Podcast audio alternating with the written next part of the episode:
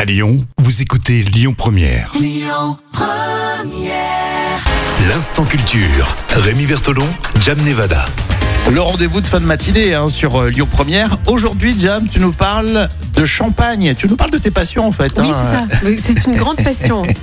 Et bah, tu sais, c'est une passion qui est quand même classée au patrimoine mondial de l'UNESCO et qui est protégée donc par une appellation d'origine contrôlée. Ah On en est fiers de notre champagne. Surtout que ce, ce vin, justement, enfin ce vin effervescent, il est quand même euh, bien lié à l'histoire de France. hein. Ah, Donc, oui, quand c'est même vrai. Ancestral. hein. Exactement. Alors raconte-nous ça justement. Bah, ça commence au Moyen Âge, à partir du 7e siècle déjà. Donc euh, c'est euh, que la région Mhm. euh, de Champagne hein, euh, euh, a commencé justement à produire ce qu'on appelait à l'époque des vins tranquilles. Ça voulait dire des vins qui étaient, qui étaient euh, Ouais, ils cherchent pas l'embrouille les voilà, gens quoi. et Ouais. qui Y étaient a non pas le- effervescents. en Il n'y a fait. pas le double effet qui se coule. Je sais pas si ça existait à l'époque, c'était fait là. Euh, oui, je double pense, effet qui oui, se coule. oui.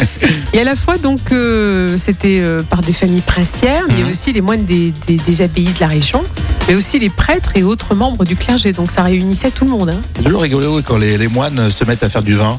Oui, oui, ils peuvent facilement se, se- se donner à leur euh, passion Oui, dans parce leur qu'ils ont pas, ils monastère. ont- ils ont pas la route à faire après. Oui, voilà. Et justement, ben, les membres du clergé ils s'intéressent notamment au vin pour son utilisation, euh, tu sais, pendant l'Eucharistie, Hum. euh, quand le vin Ah, c'était le représente but. le, sang du Christ. D'accord. ouais. Je pense que c'était un des buts, hein, il y en avait d'autres. Oui, mais oui, bon. le palais. le- Et il ne faut pas oublier que Reims a été aussi un centre important pour la royauté française, puisque c'est l'évêque de Reims, qui, euh, Saint-Rémy, qui a Eh baptisé Clovis oui, oui. en 4- 496, donc c'est quand même important.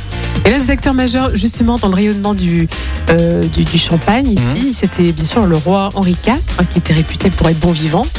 Et puis voilà, ensuite le Champagne, bah voilà, on sait qu'il est un des vins les plus euh, Oui, on va dire que. majestueux de la cour de France. Les rois, les rois avaient du palais, hein, donc euh, forcément ils aimaient bien le champagne. Oui, et c'était Ah, mais même c'est vrai considéré que- comme un médicament, tu t'imagines, pour euh, la migraine notamment. Bah oui, c'est fou. Ouais. Et c'est- ça a contribué à l'image, mine de rien, de- du champagne. Hein, Ah oui, et puis de la France, surtout. en France, exactement. Est-ce que vous, alors, est-ce que vous buvez du champagne Non, je pense que c'est une question idiote, mais Je sais pas.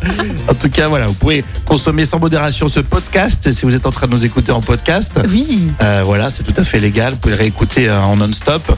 Boire du champagne, il faut faire attention quand même. Oui, oui, toujours avec modération, bien sûr. La suite avec les infos, ce sera à midi sur euh, Lyon Première.